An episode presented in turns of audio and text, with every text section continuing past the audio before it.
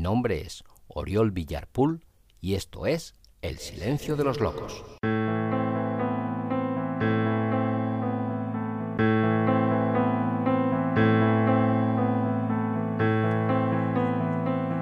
Hola, hola, hola.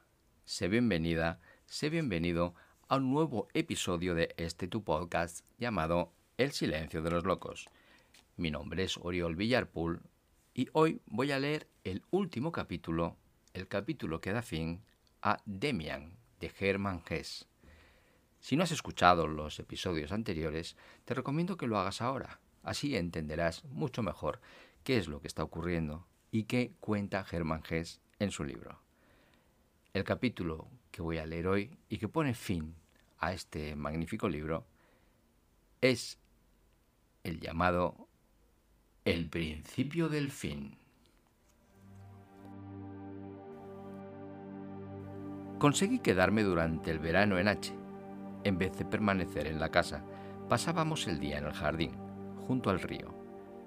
El japonés, que por cierto había perdido la pelea con Demian, se había marchado. También el discípulo de Tolstoy faltaba.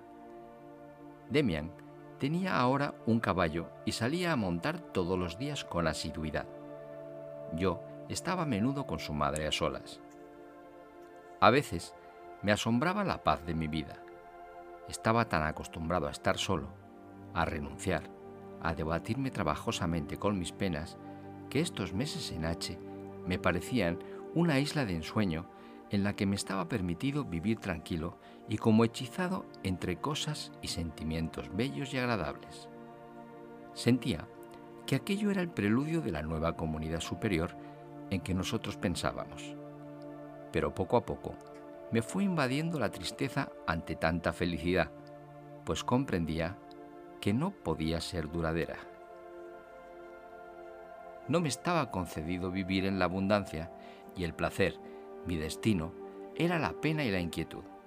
Sabía que un día despertaría de aquellos hermosos sueños de amor y volvería a estar solo, completamente solo en el mundo frío de los demás, donde me esperaba la soledad y la lucha, y no la paz y la concordia.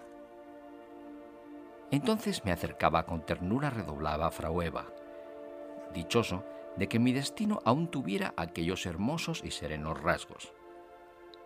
Las semanas de verano pasaron rápida y ligeramente. El semestre se aproximaba a su fin. La despedida era inminente.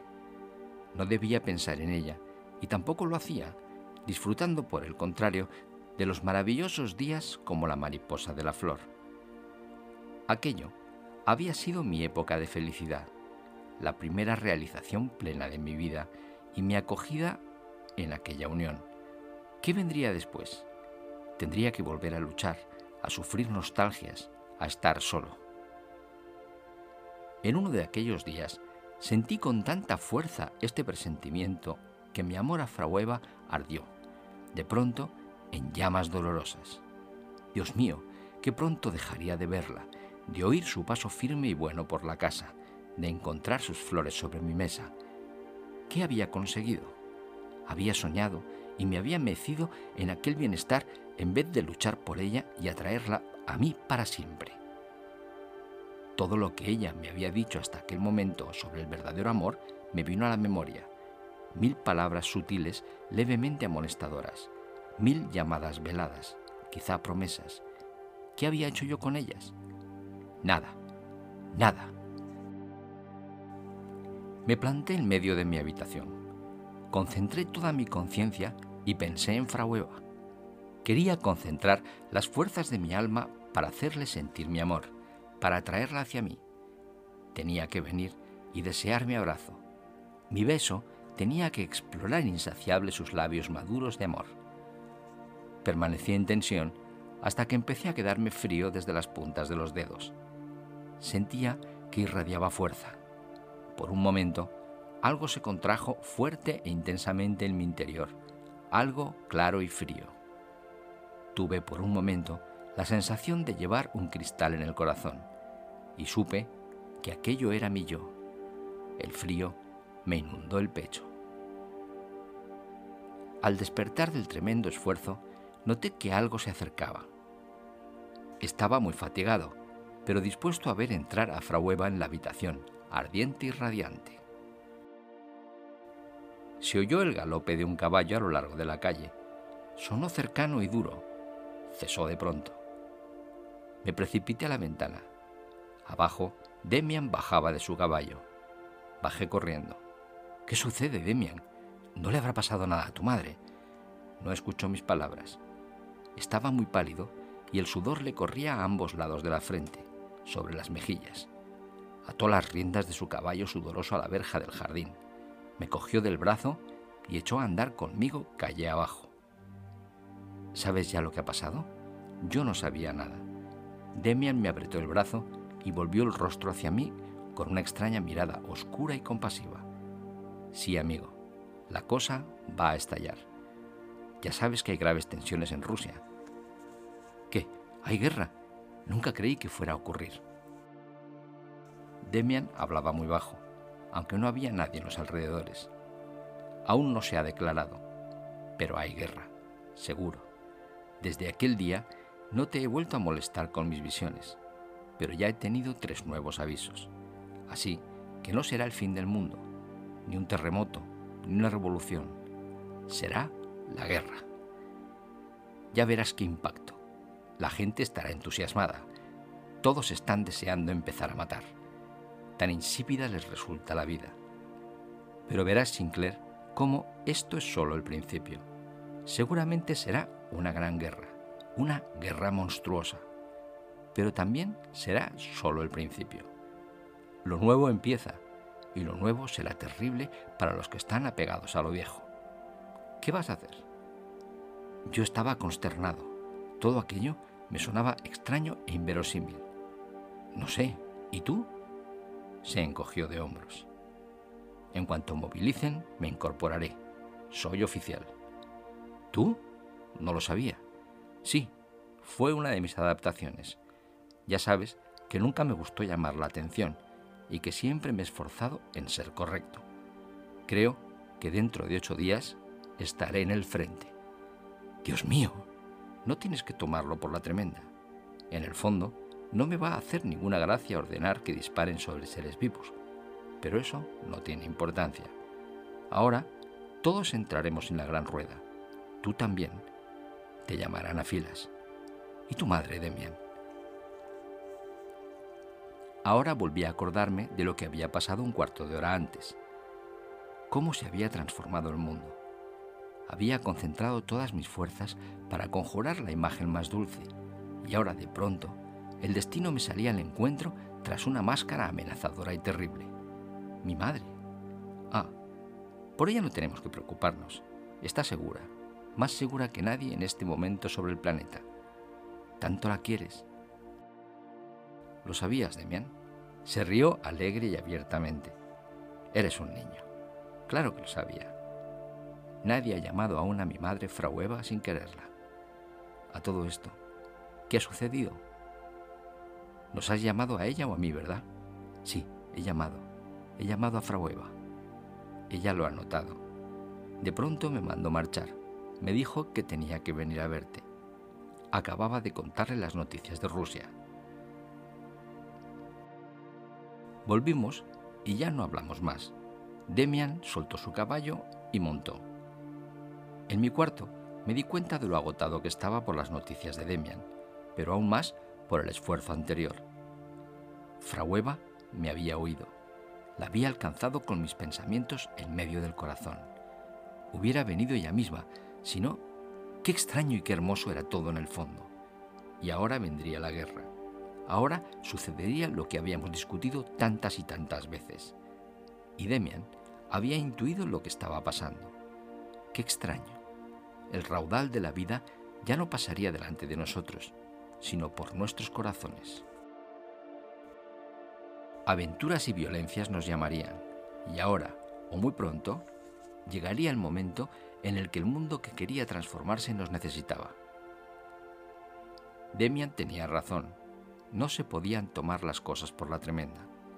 Lo único que resultaba curioso era que yo iba a compartir con los demás un asunto tan individual como el destino. Pero adelante, estaba preparado.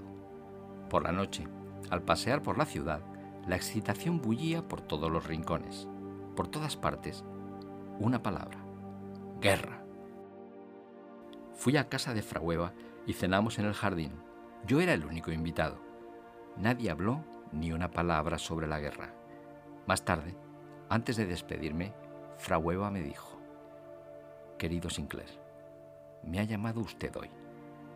Ya sabe por qué no he acudido, pero no lo olvide. Ahora conoce usted la llamada y siempre que necesite usted a alguien que lleve el estigma, llame usted. Se levantó y echó a andar delante de nosotros por la oscuridad del jardín. Alta y majestuosa, caminaba enigmática entre los árboles silenciosos, mientras brillaban sobre la cabeza pequeñas y delicadas millares de estrellas. Llegó el final. Las cosas siguieron su curso rápido. Pronto estalló la guerra y Demian partió hacia el frente, muy extraño, con su uniforme y su capote gris. Yo acompañé a su madre a casa. Pronto me despedí también yo de ella.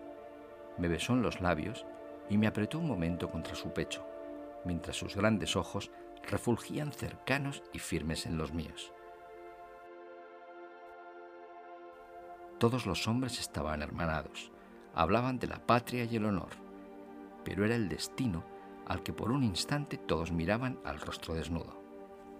Hombres jóvenes salían de los cuarteles y subían a los trenes, y en muchos rostros vi el estigma, no el nuestro, una señal hermosa y honorable que significaba amor y muerte. También a mí me abrazaron gentes a las que no había visto nunca. Yo lo comprendía y les respondía gustoso. Era una embriaguez la que les impulsaba, no una aceptación del destino, pero era una embriaguez sagrada y provenía de la breve y definitiva confrontación con el destino. Era ya casi invierno cuando llegué al frente. Al principio, a pesar de la impresión que me causaron los tiroteos, estaba decepcionado. Siempre me había preguntado por qué tan pocos hombres vivían por un ideal. Ahora descubrí que muchos, casi todos los hombres, eran capaces de morir por un ideal. Pero tenía que ser un ideal colectivo y transmitido, y no personal y libremente elegido. Con el tiempo, vi que había subestimado a los hombres. A pesar de que el servicio y el peligro compartido les igualaba, vi a muchos vivos y moribundos acercarse gallardamente al destino. Muchos tenían no solo durante el ataque, sino siempre esa mirada firme, lejana y un poco obsesionada que nada sabe de metas y que significa la entrega total a lo monstruoso. Creyeran o opinaran lo que fuera, estaban dispuestos, eran utilizables, de ellos se podía formar el futuro. No importaba que el mundo se obstinara rígidamente en los viejos ideales de la guerra, en el heroísmo y el honor, ni que las voces de aparente humanidad sonaran tan lejanas e inverosímiles. Todo ello se quedaba en la superficie, al igual que la cuestión de los fines exteriores y políticos de la guerra. En el fondo, había algo en gestación, algo como una nueva humanidad, porque había muchos, más de uno murió a mi lado, que habían comprendido que el odio, la ira, el matar y aniquilar no estaban unidos al objeto de la guerra. No, el objeto y los objetivos eran completamente casuales. Los sentimientos primitivos, hasta los más salvajes, no estaban dirigidos al enemigo. Su acción sangrienta era solo reflejo del interior, del alma dividida, que necesitaba desfogarse, matar, aniquilar y morir para poder nacer un pájaro gigantesco, luchaba por salir del cascarón. El cascarón era el mundo, y el mundo tenía que caer hecho pedazos. Una noche de primavera, yo hacía guardia delante de una granja que habíamos ocupado. Un viento flojo soplaba en ráfagas caprichosas. Por el alto cielo de Flandes corrían ejércitos de nubes entre las que se asomaba la luna había estado muy inquieto todo el día por algo que me preocupaba. Ahora, en mi puesto oscuro, pensaba intensamente en las imágenes gigantescas y oscilantes. Pensaba con fervor en las imágenes que constituían mi vida, en Frahueva, en Demian. Apoyado contra un álamo, contemplaba el cielo inquieto en que las manchas claras, misteriosamente dinámicas, se transformaban en grandes y palpitantes secuencias de imágenes. Sentía, por la extraña intermitencia de mi pulso, por la insensibilidad de mi piel al viento y a la lluvia, por la luminosa claridad interior, que cerca de mí había un guía. En las nubes se veía una gran ciudad de la que salían millones de hombres que se extendían en enjambres por el amplio paisaje. En medio de ellos apareció una poderosa figura divina, con estrellas luminosas en el pelo, alta como una montaña, con los rasgos de Frahueva. En ella desaparecían las columnas de hombres como en una gigantesca caverna. La diosa se acurrucó en el suelo. El estigma relucía sobre su frente. Un sueño parecía ejercer poder sobre ella. Cerró los ojos y su gran rostro se contrajo por el dolor. De pronto, lanzó un grito agudo y de su frente saltaron estrellas, miles de estrellas relucientes que surcaron en fantásticos arcos y semicírculos el cielo negro. Una de las estrellas vino vibrante hacia mí. Parecía buscarme. Explotó rugiendo en mil chispas. Me levantó del suelo y volvió a estamparme contra él. El mundo se desmoronó con ruido atronador en torno mío. Me hallaron junto al álamo, cubierto de tierra y con muchas heridas. Estaba tendido en una cueva, mientras los cañones retumbaban sobre mí. Me encontré luego en un carro, dando tumbos por campos desiertos. La mayor parte del tiempo dormía o estaba inconsciente, pero mientras más profundamente dormía, más vivamente sentía que algo me atraía, que una fuerza me dominaba. Estaba tumbado en una cuadra sobre paja. Todo estaba a oscuras. Alguien me pisó la mano, pero mi alma quería proseguir su camino, que la atraía con fuerza cada vez mayor. Volví a encontrarme en un carro, y más tarde sobre una camilla o una escalera, y cada vez me sentía más imperiosamente llamado no sentía más que el ansia de llegar por fin. Llegué a mi destino. Era de noche. Estaba completamente consciente. Unos momentos antes había sentido poderosamente el deseo y la atracción. Ahora me encontraba en una sala, tumbado en el suelo, y pensé que era allí de donde me habían llamado. Miré a mi alrededor. Junto a mi colchoneta había otra, y un hombre sobre ella. Se irguió un poco y me miró. Llevaba el estigma en la frente. Era Max Demian. No pude hablar. Tampoco él pudo. O quizá no quiso. Solo me miraba atentamente. Sobre su rostro daba la luz de un farol que pendía en la pared sobre su cabeza. Me sonrió. Estuvo un largo rato mirándome con fijeza a los ojos. Lentamente acercó su rostro al mío hasta que casi nos tocamos. Sinclair dijo con un hilo de voz. Le hice un gesto con los ojos para darle a entender que le oía. Sonrió otra vez, casi con compasión. Sinclair pequeño, dijo sonriendo. Su boca estaba ahora muy cerca de la mía. Continuó hablando muy bajo. ¿Te acuerdas todavía de Franz Kromer? preguntó. Le hice una señal, sonriendo también. Pequeño Sinclair, escucha voy a tener que marcharme. Quizá vuelvas a necesitarme un día contra Cromer o contra otro. Si me llamas, ya no acudiré tan toscamente a caballo o en tren. Tendrás que escuchar en tu interior y notarás que estoy dentro de ti. ¿Comprendes? Otra cosa. Frahueva me dijo que si alguna vez te iba mal, te diera el beso que ella me dio para ti. Cierra los ojos, Sinclair. Cerré obediente los ojos y sentí un beso leve sobre mis labios, en los que seguía teniendo un poco de sangre que parecía no querer desaparecer nunca. Entonces me dormí. Por la mañana me despertaron para curarme. Cuando estuve despierto del todo, me volví rápidamente hacia el colchón vecino sobre él yacía un hombre extraño al que nunca había visto. La cura fue muy dolorosa. Todo lo que me sucedió desde aquel día fue doloroso.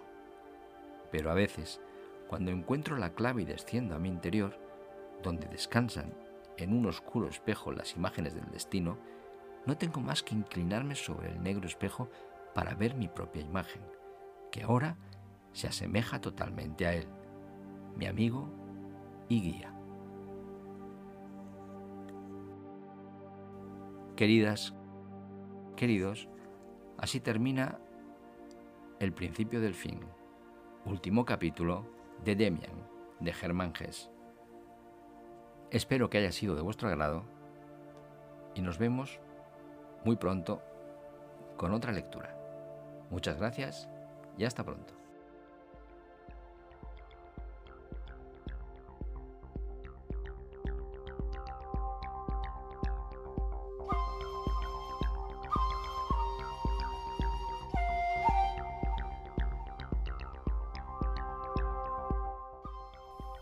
Gracias por haber llegado hasta aquí.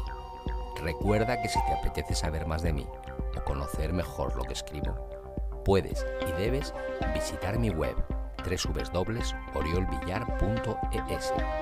Allí encontrarás relatos, poemas, textos teatrales, guiones de cine, artículos y muchas cosas más.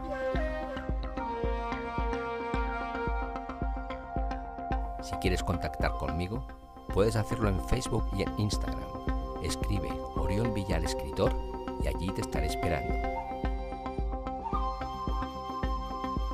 Si te apetece adquirir mi libro Microdolor, escribe en Google Microdolor Amazon y lo tendrás a un solo clic de ti. Si prefieres el correo electrónico, contacto arroba oriolvillar.es es tu opción.